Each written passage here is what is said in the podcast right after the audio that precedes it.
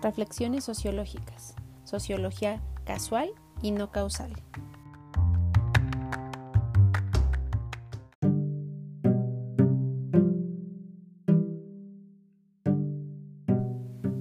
Hola a todos y todas, espero que estén muy bien. Antes que nada les agradezco muchísimo las preguntas que me hicieron llegar por medio de Instagram.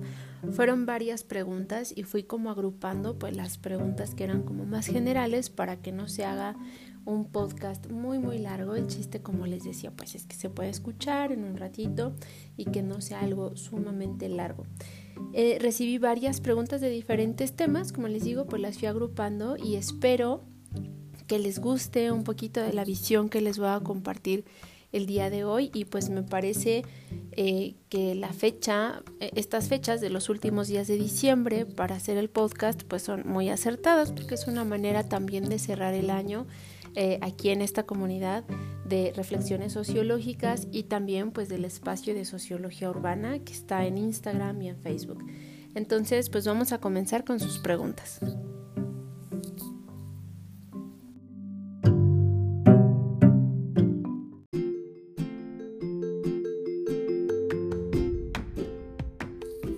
Bueno, pues vamos con la primera pregunta, de la cual también tuve algunas iguales, que me parece una pregunta muy interesante y dice así, ¿a qué paradigma sociológico te adscribes? Eh, y esta es una pregunta muy interesante porque me parece que esto de los paradigmas es algo que nosotros tenemos muy presentes desde que empezamos a estudiar. Sin embargo, me parece que ya cuando nosotros salimos ¿no? al mundo laboral o ya al análisis real de vida cotidiana, de vida social, del colectivo, etcétera, es cuando utilizamos, digamos, esos anteojos, ¿no? Ese paradigma, cuando utilizamos esa visión.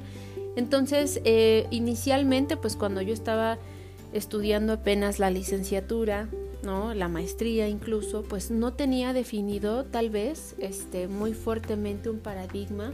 Conocía varios, pero no, pues no me podía situar, digamos, entre alguno me parece a mí que fue ya más en la etapa del doctorado donde yo pude pues realmente eh, asirme a un paradigma o a un enfoque, como a mí me gusta llamar también, y que es por en dos vertientes, ¿no? De inicio, a mí siempre me ha gustado mucho más el trabajo cualitativo, ¿no? E, el trabajo cuantitativo de corte más positivista me parece muy necesario.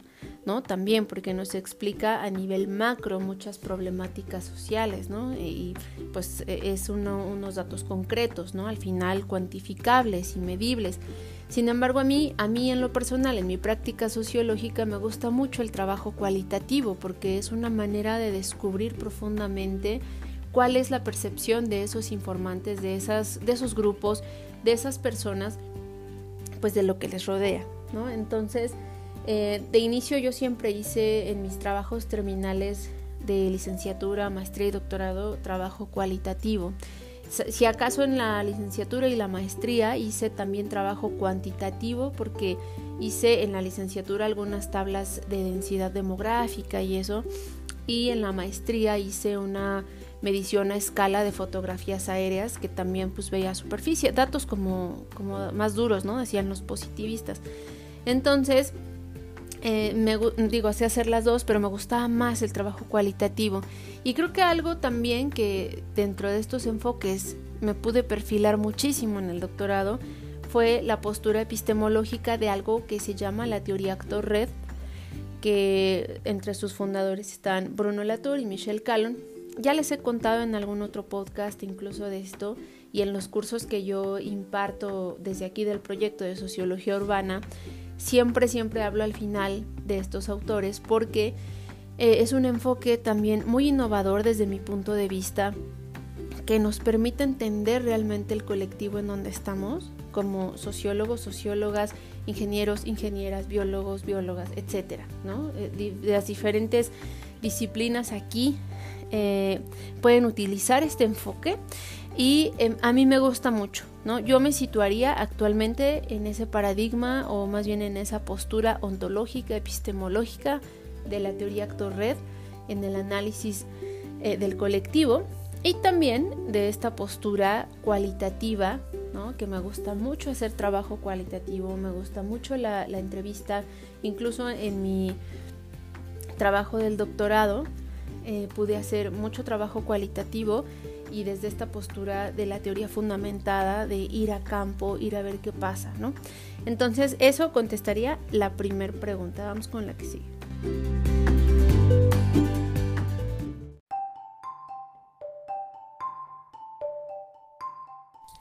Bueno, vamos con nuestra siguiente pregunta, que es una pregunta eh, que me gusta mucho porque yo creo que las personas que estudiamos sociología muchas veces nos enfrentamos a eso y que es algo súper cotidiano y, que a lo mejor ya está normalizado por nosotros mismos y nosotras mismas muchas veces. Y dice esto, ¿cuál ha sido tu experiencia con gente que menosprecia la sociología? Y pues han sido muy variadas y yo creo que con el paso del tiempo vamos aprendiendo a que la verdad no nos importe lo que piensen los demás, básicamente, ¿no? Porque eh, muchas veces piensan, para empezar, la gente que no conoce mucho de las ciencias sociales nos dice pues que la sociología para qué va a servir, que dónde ocupan un sociólogo o una socióloga cuando la sociología se ocupa en varias áreas, ¿no? De, de varios campos. Entonces, pues tienes que, yo siempre cuando, sobre todo en la universidad, me preguntan eh, familiares, por ejemplo, ¿no? Que pasa mucho ay, ¿eso para qué sirve? Yo decía, bueno, es que una persona que estudió sociología pues se puede ubicar en diferentes puntos, depende de, lo que esa persona quiera hacer. Puedes hacer políticas públicas eh, para la ciudad, metropolitanas, puedes insertarte al mundo rural, puedes hacer sociología de la educación, puedes estar en la vida política del país, puedes ser incluso consejero, ¿no? De, de un político, de un dirigente, como lo fue Anthony Giddens, ¿no? Con Tony Blair. Puedes hacer muchas cosas, puedes ser docente, puedes ser escritor, podemos hacer varias, varias cosas, ¿no? Y la verdad es que eh, sí ha habido veces, sí me ha pasado gente que se burla o gente que, ay, ¿eso para qué sirve? Y la verdad es que con el tiempo aprendes a que no te importa, al menos a mí.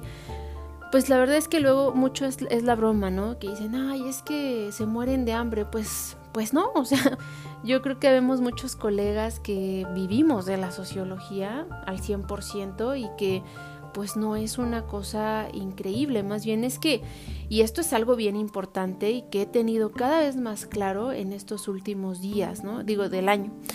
Si nosotros estudiamos sociología esperando insertarnos en un mundo laboral, eh, en una empresa donde puedas decir voy creciendo en la empresa con mi carrera en sociología, va a ser un poco complicado, porque la sociología no es una ciencia que a lo mejor se eh, incluya al 100% en el mundo empresarial.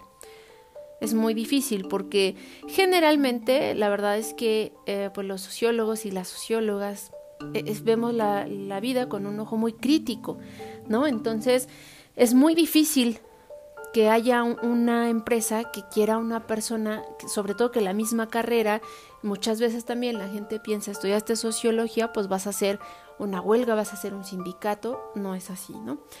Entonces, eh, más bien depende de lo que uno quiera hacer y que la verdad esto de que la gente menosprecie nuestra, nuestra ocupación, lo que nosotros hacemos, pues hay que tomarlo la verdad como una cosa indiferente, ¿no? Bueno, es lo que yo fui haciendo.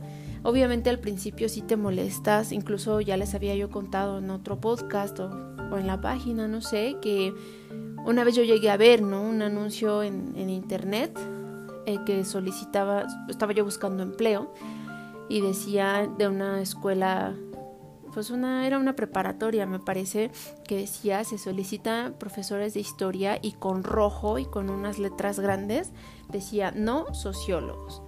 ¿No? Entonces muchas veces pues te enfrentas a eso, pero la verdad yo creo que la sociología nos hace ver las cosas como son y cada vez cuando empezamos a ver las cosas como son y analizarlas, menos quieres insertarte en el mundo laboral. Bueno, eso es mi experiencia mientras yo más me fui dando cuenta de cómo era el sistema empresarial en México, menos quise insertarme en él, ¿no? Entonces, pues les digo, o sea, es una cosa del día a día. Hay muchas otras este, carreras y ciencias, ¿no? Que también se menosprecian.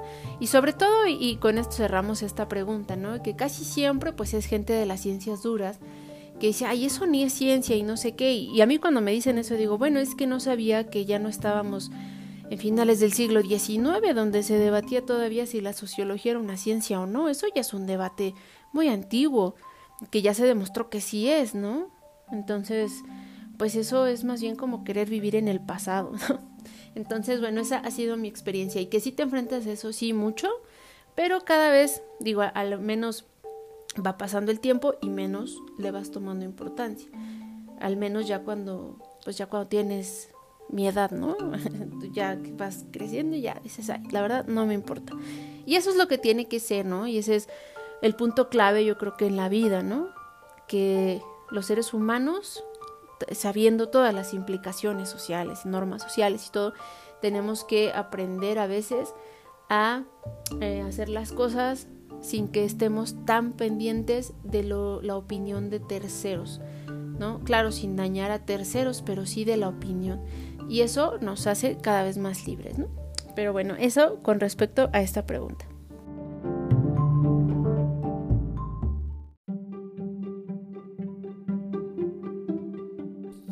Y vamos con otra pregunta también muy interesante, una experiencia que nos comparte también una persona que dice, quiero aplicar para un posgrado cuando termine mi licenciatura. ¿Qué me recomiendas hacer para prepararme, desde el conocimiento y práctica hasta tips para la vida del estudiante de posgrado? Pues en inicio, eh, yo lo que siempre recomiendo eh, cuando me hacen esta, esta pregunta es tener como toda, toda la conciencia de que lo más difícil del posgrado no es entrar, sino salir. O sea, necesitas una dedicación al 100 a ese posgrado, porque si no, pues nos vamos tardando, tardando cada vez más. Y sí terminamos, pero lo ideal es como cerrar bien ese ciclo.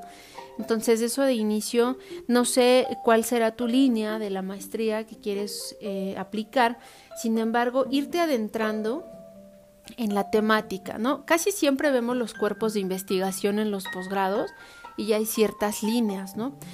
Entonces, pues ir viendo las líneas de investigación y ver dónde puede encajar tu proyecto, ¿no? Eh, muchas veces de eso depende también que estemos en, en cierto posgrado. Entonces, ir viendo cuáles son las líneas, qué académicos son los que están ahí, qué temas han trabajado esos académicos, si son de tu interés, ¿no? Si puedes como ser compatible con esos intereses del posgrado, con las líneas sobre todo de investigación, para que puedas tener un buen un buen recibimiento, ¿no? También obviamente ya ir como con ese conocimiento previo, con un anteproyecto, ¿no? Obviamente hay posgrados, aunque muy pocos en las universidades públicas, en donde no piden un anteproyecto. La generalidad es que lo piden.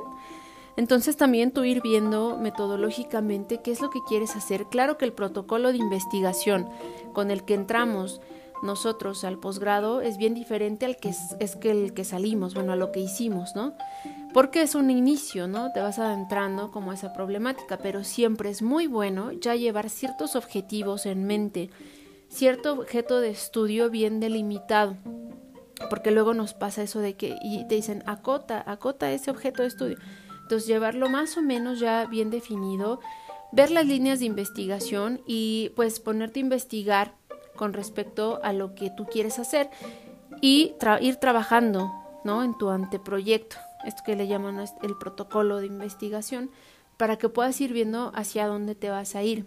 Y además yo creo, ¿no? Desde mi punto de vista, que siempre es muy bueno cuando vamos a, un posgrado, lo que sea, ¿no? Una entrevista de trabajo, con la mente muy clara en lo que eres, lo que quieres hacer. Y en el posgrado, e, es decir, eh, conozco esta línea de investigación y me gustaría hacer un proyecto que, pues, ahí eh, tiene mucho sentido en esa línea.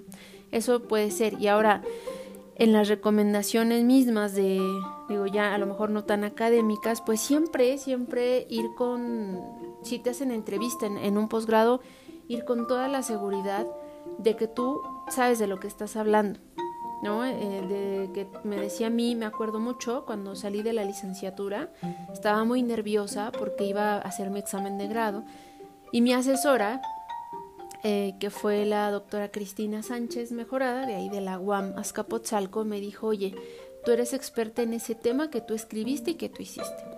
No tienes que tener nervios. Y eso es lo que yo te diría, ¿no? Tú, eh, seguro de, ti mismo o segura de ti misma, eh, sabiendo que estás muy claro en lo que tú quieres hacer. Y ya dentro de la vida de posgrado, híjole, es que cada posgrado es distinto, pero sí como no soltar. Yo creo que eso es lo importante. Yo tuve la maestría y la terminé pues relativamente rápido. En la UAM eran trimestres y me tardé solo dos trimestres más en la titulación y todo ya el examen. Pero en el doctorado fue más difícil, ¿no? Ya el doctorado, que también lo hice ahí, eh, tuve varias etapas en donde solté el proyecto, por decirlo así, y luego regresar era muy difícil. Claro, cuando esté el escolarizado, eh, pues vas, tomas clases, estás ahí, eres constante, pero cuando ya se convierte en algo más tutorial y sueltas tantito de la mano el proyecto, te pierdes y puede pasar en el escolarizado, ¿no? Puedes ir a clases, pero al final pues no hacerle mucho caso a tu tesis y entonces se te va, se te va, se te va. Yo eso es lo que siempre sugiero, aunque sea, y, puede parecer un cliché, seguro ya lo escucharon en otros lados, pero aunque sea dedicarle una hora a tu proyecto diariamente, te hace a lo mejor no avanzar más que, que, dos párrafos, tres, pero te hace estar en contacto con ese proyecto, porque luego lo soltamos y para regresar es muy difícil. Entonces, eso sería uno de los tips, bueno, y este, pues lo clásico, ¿no? De tomar mucho café, ya saben, porque pues es muy pesado, pero eh, yo creo que cuando te gusta lo que estás haciendo, lo disfrutas al máximo. Eh, fue mi experiencia, ¿no? Yo disfruté mucho mi vida académica siendo estudiante a pesar de los contratiempos y, esto, yo lo disfruté al máximo porque era algo que yo realmente quería hacer. Entonces, seguramente no te va a costar nada de trabajo.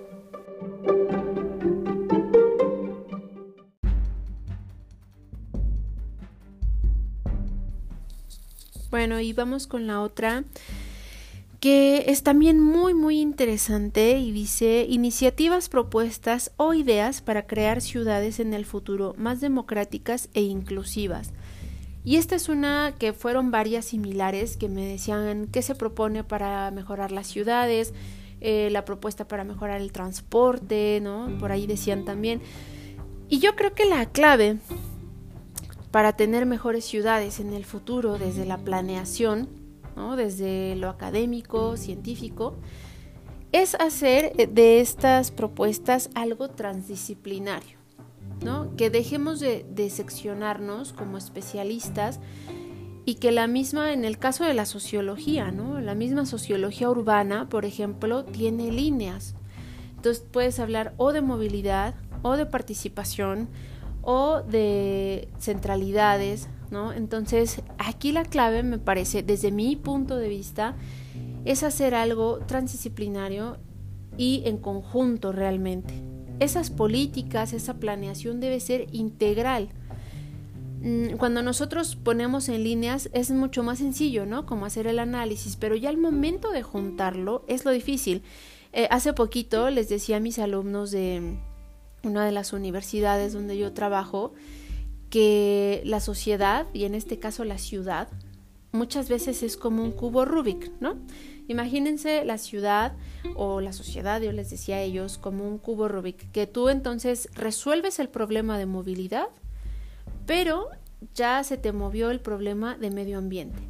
Entonces le mueves al de medio ambiente y otra vez ya se te truncó la movilidad y en ese mismo moverle a la movilidad, híjole, ya afectó la participación ciudadana, ¿no? Entonces es bien difícil tener cada cara de ese cubo Rubik de un solo color. Siempre que le mueves algo se mueve lo otro. Y eso es porque se trabaja por separado. Cuando nosotros em, podamos, como especialistas en las ciudades, hacer esas políticas integrales en donde veamos la problemática del empleo, de género, de transporte, de medio ambiente, de participación, y etcétera, juntos, que tratemos de verlo como algo, como eso, es todo eso junto, entonces probablemente podamos atender esas problemáticas al unísono.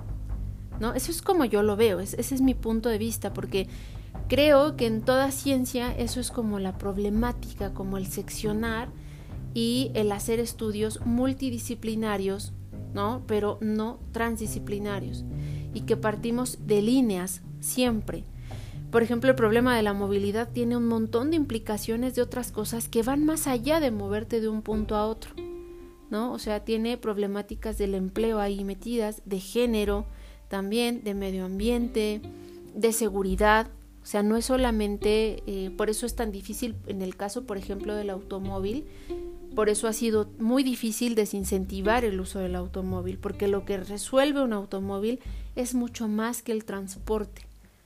¿No? Eh, pero eso nos podríamos dar cuenta, nos pudiéramos dar cuenta haciendo esos análisis desde la transdisciplina, en donde también tendríamos que invitar al análisis desde la sociología, en el caso de la sociología urbana y de sus otras áreas, al ingeniero, al científico que ve el medio ambiente, ¿no? al pedagogo, ¿no? A, todo eso, al psicólogo, y que todos juntos hagamos un objeto de estudio. No que cada quien ponga eh, desde su disciplina algo, sino que todos se piense entre todos una solución a, esas problemáticas. Creo que eso sería en esta pregunta lo que yo podría responder, ver los problemas de una manera integral y, además visibilizando a todos esos actores que están involucrados en todas las problemáticas de la ciudad, ¿no? Eh, ¿Por qué pasa lo que pasa y además cómo pasa y desde dónde podemos verlo? Entonces, esa sería eh, esta respuesta a esta pregunta tan interesante.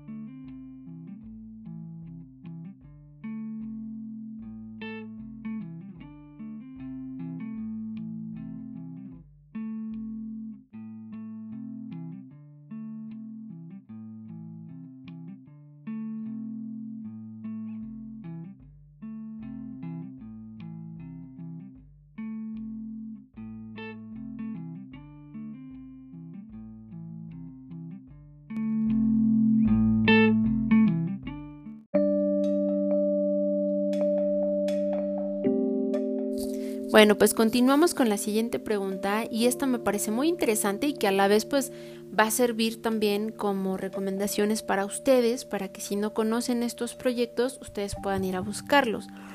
Y me preguntan qué otros proyectos de sociología te resultan interesantes, que por cierto esta pregunta viene de una persona que sigue la página de Instagram que me ha dado muchas retroalimentaciones de proyectos. Muchas gracias.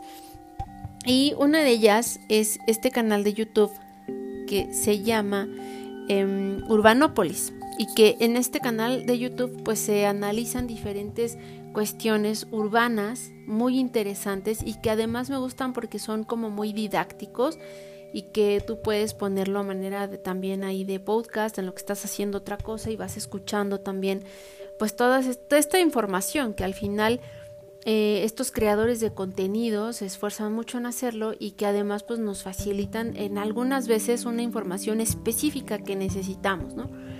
Eh, también hay otro proyecto que sigo, sobre todo en, en, TikTok, es muy grande, a lo mejor ustedes también lo conocen, que se llama Análogos. Es un, un proyecto también que me gusta muchísimo porque ahí en la página que tienen de TikTok eh, se hacen estas como infografías, ¿no? Y que son igual datos muy precisos que ayudan a entender un tema, ¿no? O una propuesta y pues también muy visual. Eso me gusta mucho también ahí de, de análogos. Eh, es un, pues tiene, no sé si en TikTok son canales, pero es una página muy grande, tiene bastantes seguidores. Y también disfruto mucho de ver ese contenido. Yo constantemente ven que les estoy compartiendo ese contenido que hace eh, nuestro compañero de análogos, ¿no? Y también, también hay otro proyecto que también es muy didáctico, que también les comparto constantemente, que es el de anteojos sociológicos, que es también de una compañera que hace este contenido didáctico. Y además eh, ahí variado, nada más que este es un canal de YouTube, ¿no? Ahí tiene ya e, ella varios videos subidos eh, en donde se puede observar este, estos, estas como cápsulas, ¿no? Que es lo que a mí me gusta del contenido. A mí me han dicho muchas veces eh, que abra un canal en YouTube es mucho trabajo, lo voy a hacer este año, es un proyecto, un proceso, porque me gusta mucho la manera en que puede transmitir eh, una persona algún conocimiento específico en poco tiempo, que creo que eso es algo que ahora valoramos mucho y que también podamos escucharlo y que pueda ser en un lenguaje accesible, ¿no? A que lo podamos entender lejos del lenguaje totalmente científico y académico, ¿no? Entonces, esos proyectos son para mí muy interesantes. Claro, hay muchos más, ¿no? Nada más que eh, luego los nombres son los que no tengo tal vez tan frescos, pero yo constantemente allí les comparto cosas eh, y me parece a mí muy importante esto, ¿no? Estos, estas nuevas maneras de hacer divulgación del conocimiento eh, y que esté al alcance de todos y que además, como por ejemplo el caso de análogos, ¿no? Que sea tan visual, tan atractivo y que entonces te quedes ya con una información específica eh, en ese momento, ¿no? Y rápidamente. Entonces, estos serían algunos de los que me parecen interesantes.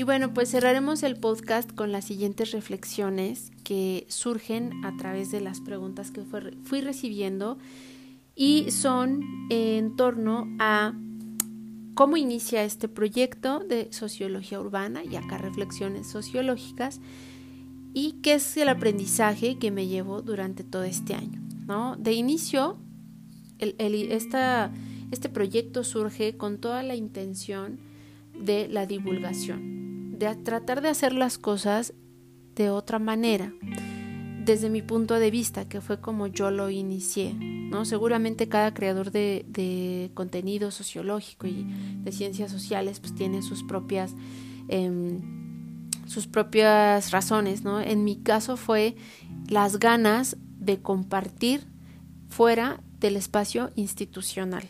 ¿No? Porque antes pues yo tenía esa idea que solamente por ahí se podían hacer cosas y yo tenía muchas ganas de compartir y también de asesorar a, gente porque estaba dando asesorías, ya les había contado creo en otro podcast, de manera individual a algunos alumnos, entonces me surge la idea de mejor formar un curso, ¿no? Y que los cursos, como los que ya han tomado cursos conmigo, son cursos con una dinámica bastante flexible, bastante accesible y que además también pues es una cuota bastante accesible. Entonces yo empecé a ver mucha respuesta después del primer curso de metodología de la investigación eh, y empezaron a surgir los demás de manera como muy fluida, ¿no? Porque me decían, maestra, ¿no tienes uno de técnicas cualitativas o uno de ideas sociológicas, pensamiento sociológico, otro de el de introducción a la sociología urbana, que a mí me encanta ese, ese curso y siempre deja muchos aprendizajes y una dinámica muy interesante eh, por compartir, ¿no? Em, entonces a mí me pareció muy bueno poder contribuir también al final, ¿no? A la sociedad en general, a, a, los participantes de los cursos, a la comunidad interesada en las ciencias sociales, poder colaborar en ese sentido, retribuir, ¿no? Que al final creo que eso es lo que la sociología busca también, ¿no? Entonces, eso, este es un proyecto que a mí me hace muy feliz, que está además en ciernes, ¿no? De, de crecer de otra manera. Eh, entonces es algo que disfruto mucho que es una retroalimentación constante con la gente que sigue la página, con los alumnos que he tenido en los cursos, que algunos en serio eh, han tomado todos los cursos y ha sido ya luego más allá de una relación eh, muy formal, digamos, maestro-alumno, luego se hace esta comunidad tan maravillosa de, de apoyo, ¿no? De que a lo mejor si tengo en un grupo tres arquitectas y un antropólogo y un historiador, entonces luego entre ellos también se apoyan. Y eso es justamente lo que yo quiero que siga pasando, ¿no? Que haya una comunidad, que, que este, esto se haga igual nuevamente, ¿no? Desde la transdisciplina, desde el apoyarnos y ver las cosas de forma integral, ¿no? Entonces, eso fue principalmente lo que a mí me empuja a hacer el proyecto, el tratar, ¿cómo les diré? Cómo? Y que, y que se, esto se enlaza perfecto con la otra pregunta que había de qué aprendizajes te llevas, ¿no? El aprendizaje que me deja a mí este proyecto es que las cosas se pueden hacer de muchas maneras, ¿no? Y que nosotros tenemos que tener esa iniciativa, ¿no? De hacerlas. Eh, entonces, ese fue un gran aprendizaje. Un gran aprendizaje es eh, poner empeño en las cosas que nos gustan hacer. Cada quien desde su propia formación académica y su eh, práctica profesional tiene algo que le gusta hacer. Y en realidad, si te enfocas a ello, puedes hacer muchas cosas. ¿no? Y puedes tener muchos alcances. Y algo que aprendí también es que cada vez que tú puedas, puedes, eh, contribuye con alguien más, ¿no? Eh, ayúdale y seguramente eso va a dejar huella en esa persona. Y entonces, así como otras personas dejan huella en nosotros, entonces así se hace esta comunidad, ¿no? Y, esto que, que nosotros vamos construyendo poco a poco y que yo pudiera resumir en esta palabra que a veces nos cuesta mucho trabajo, que es la paciencia ser paciente y decir, estoy haciendo las cosas, están pasando.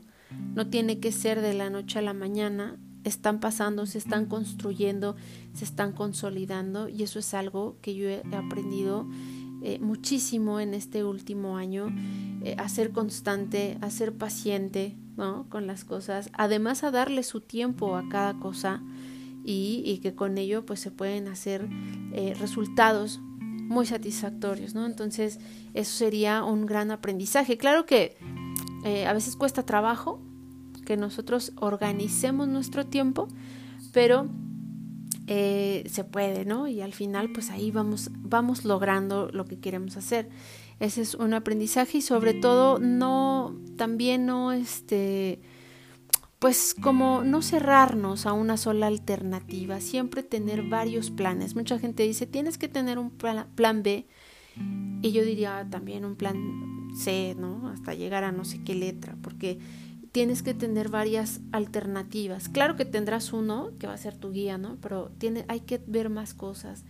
¿no? Y a mí me da muchísimo, muchísimo gusto ver cada vez más esas redes sociales pues llenas de gente que está compartiendo desde sus propias disciplinas, Y que te encuentras esas páginas como los proyectos que les decía ahorita de análogos, por ejemplo, te encuentras otras iguales de diseño industrial, otras iguales de diseño gráfico, otras ingeniería. Eso me parece maravilloso, esa, esa manera de hacer las cosas eh, desde las redes sociales, YouTube, Facebook, el que ustedes quieran, pero al alcance de todos.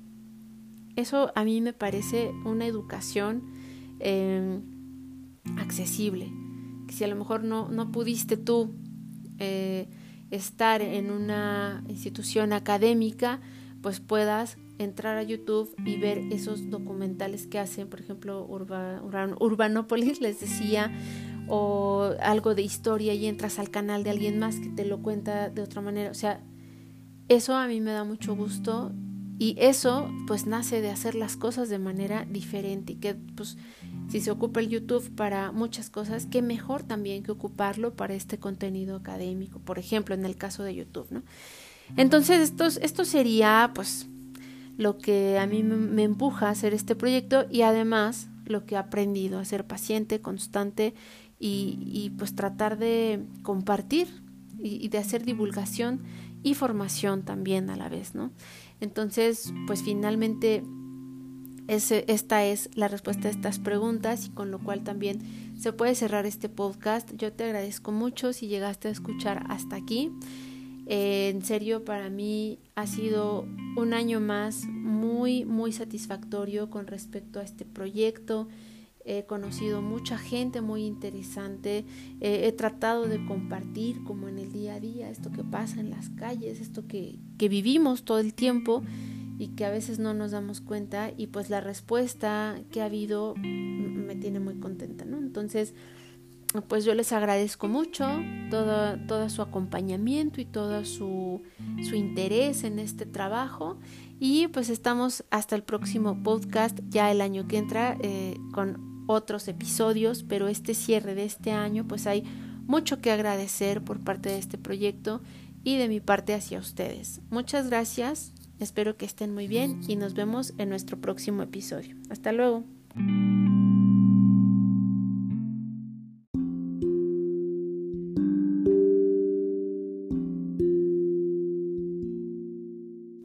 Hola a todos y todas, espero que estén muy bien. Les doy la bienvenida a nuestra semana 2 de nuestro curso Ciudadanía y Desarrollo Sustentable, donde vamos a estar platicando un poquito acerca de la ciudadanía y las esferas de acción ciudadana, que es algo muy importante. Todo lo que sucede en sociedad tiene que ver con nosotros, nosotros somos agentes súper importantes de lo que ocurre ahí y muchas veces lo hacemos a través de esferas, lo hacemos a través de ciertos entornos en los cuales vamos desarrollando pues nuestras diferentes habilidades. Eh, las, esferas, las esferas de acción ciudadana, nosotros podemos identificar que están, por ejemplo, la ciudadanía y el derecho, ¿no? Es la ciudadanía y el derecho es todo aquello que tiene que ver justamente con nuestros derechos, con las regulaciones morales, sociales, etcétera, pero también con la ley como tal. ¿No? Nosotros tenemos que conocer la ley para poder cumplir, cumplirla, perdón.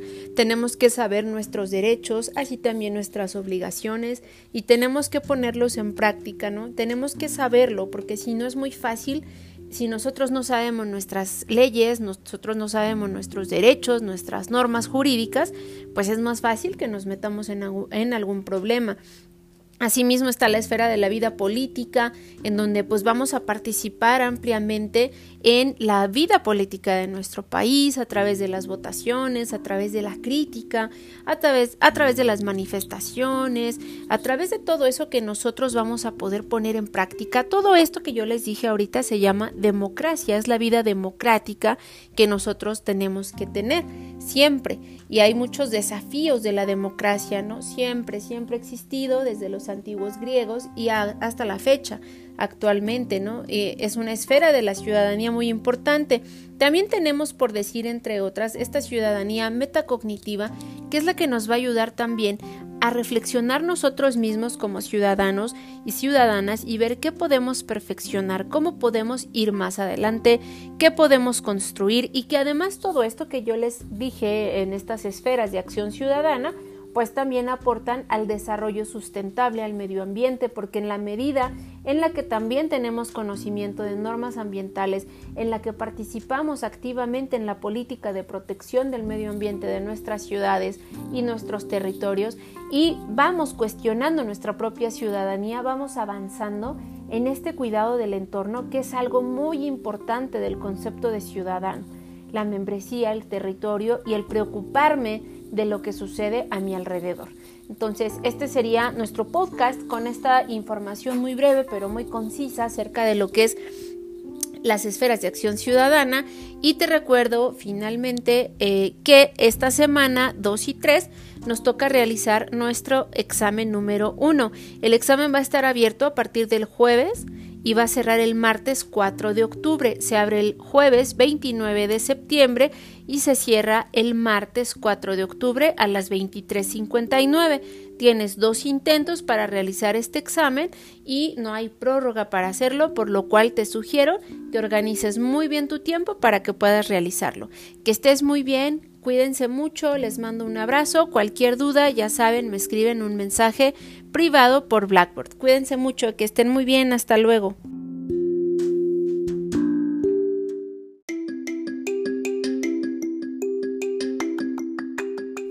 Hola a todos y todas, espero que estén muy bien y que estén teniendo un excelente inicio de semana. Les mando un gran saludo y un abrazo y vamos a empezar a platicar el día de hoy nuestro podcast con una información muy importante. Recuerden que el día jueves 29 de septiembre abre su examen número 1 en plataforma y cierra el día martes 4 de octubre a las 23.59, a las 11.59 de la noche del martes 4 de octubre se cierra el examen. Es bien importante que lo hagan en tiempo y forma para que no tengan ningún problema, ¿ok? Entonces, eh, su examen, recuerden que tienen dos intentos para realizarlo. Como les decía en el video de bien, bien, bienvenida y encuadre, perdón, eh, tienen dos intentos y la calificación que se queda registrada siempre es la calificación más alta. Así que con toda confianza intenten su segunda vez. Si sacan menor calificación que lo que sacaron en la primera, se va a guardar siempre la mayor calificación.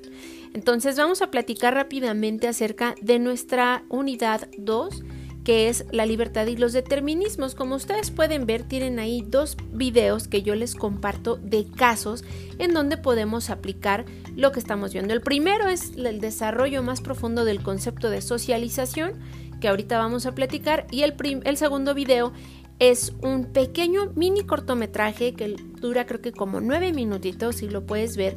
Se llama El sándwich de Mariana y trata un poco la situación del bullying, pero me gustaría mucho que lo veas con esto que ahora vamos a platicar acerca de los determinismos y nuestra conducta.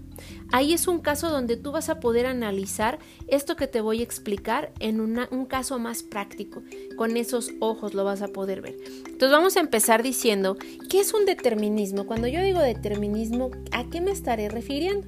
En nuestro material lo definen de una manera muy, muy concreta y clara. Cuando nos dice es una doctrina filosófica que sostiene que a toda acción corresponde una reacción. Un determinismo es algo que determina que así va a pasar algo. Es decir, si yo estoy viendo que hay unas nubes muy grises en el cielo, eso puede determinar que va a llover.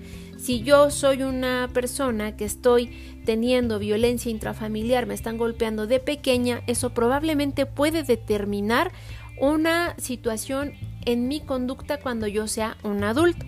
Es algo que es causa-efecto. Eh, aquí nosotros vamos a ver en estos determinismos, al menos vamos a ver tres en este podcast, que es el determinismo biológico, el determinismo sociológico y el determinismo en la educación. Iniciamos con el biológico que dice las personas actuamos como actuamos por factores de nuestra genética. Es la que dice la gente así nace, tienes un gen que te hace ser de alguna manera, ¿no? Esto lo han analizado mucho varios autores que tú verás en tu material y es como decir, pues tú ya naciste eh, con cierta biología y eso te va a hacer comportarte de cierta manera y eso lo vas a hacer a través del cuerpo, a través de tu cuerpo esos factores biológicos se van a representar. O sea que nuestro comportamiento es determinado por nuestros genes, dice el determinismo eh, biológico.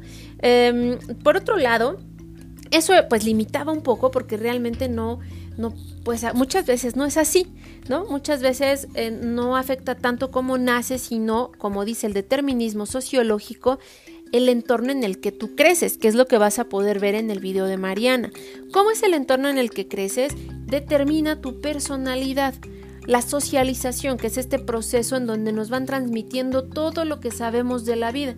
Entonces, este determinismo sociológico dice, las personas nos comportamos como somos, nuestra personalidad, nuestra forma de ser, todo lo que hacemos con respecto al entorno que tenemos, a lo que nos dicen nuestros padres, la casa en la que crecemos, etcétera, ¿no? Pensamos entonces que eh, aquí lo sociológico es más importante y sobre todo pues la socialización que incluye nuestra personalidad, que nosotros aprendemos a ser así. Desde la psicología social hay un autor que dice, nosotros cuando nacemos, bueno, varios autores, no sabemos nada. La construcción de nuestra personalidad es social porque nos la van diciendo, porque nos vamos reconociendo en los demás. Y finalmente un determinismo en la educación nos ayuda a entender cómo los seres humanos vamos nosotros buscando nuestras metas y además en la escuela esta educación debe ser crítica y además de ello nos van enseñando cosas, nos van transmitiendo, ¿no? Estas situaciones ideológicas, académicas, nos enseñan a decidir, etcétera, y también es un determinismo importante. La educación, dice este determinismo, va a tener muchísimo que ver en lo que hagas después. ¿Qué, grado cursaste? ¿Cómo te lo dieron? ¿Cómo lo fuiste tú eh, recibiendo? Eh, ¿Qué condiciones tenía tu educación académica? Etcétera, ¿no? Entonces, eh, estos son estos tres determinismos que veremos en este podcast. La semana que entra te voy a poner un podcast donde vamos a platicar el determinismo político, el determinismo religioso, la presión eh, social y familiar, la historia y la cultura. ¿no? también, claro, nuestro pasado personal que tiene mucho que ver. Entonces cerraremos nuestra unidad con eso en el otro podcast. Mientras yo te mando un gran abrazo, espero que estés muy bien y ya saben, cualquier duda que tengan me escriben un mensaje. Recuerden ir viendo su examen, ir viendo su material, que el examen está basado en el material que nosotros tenemos en eh, nuestra carpeta contenidos semanales, eh, específicamente nuestro PDF de la unidad 2 eh, que vamos a revisar. Cuídense mucho, espero que estén muy bien. De, de unidad 2 y 1, perdón, es el examen unidades 1 y 2, semanas 1, eh, 2 y 3, ¿ok? De todos modos se los pongo en un anuncio. Cuídense mucho, que estén muy bien y les mando un abrazo.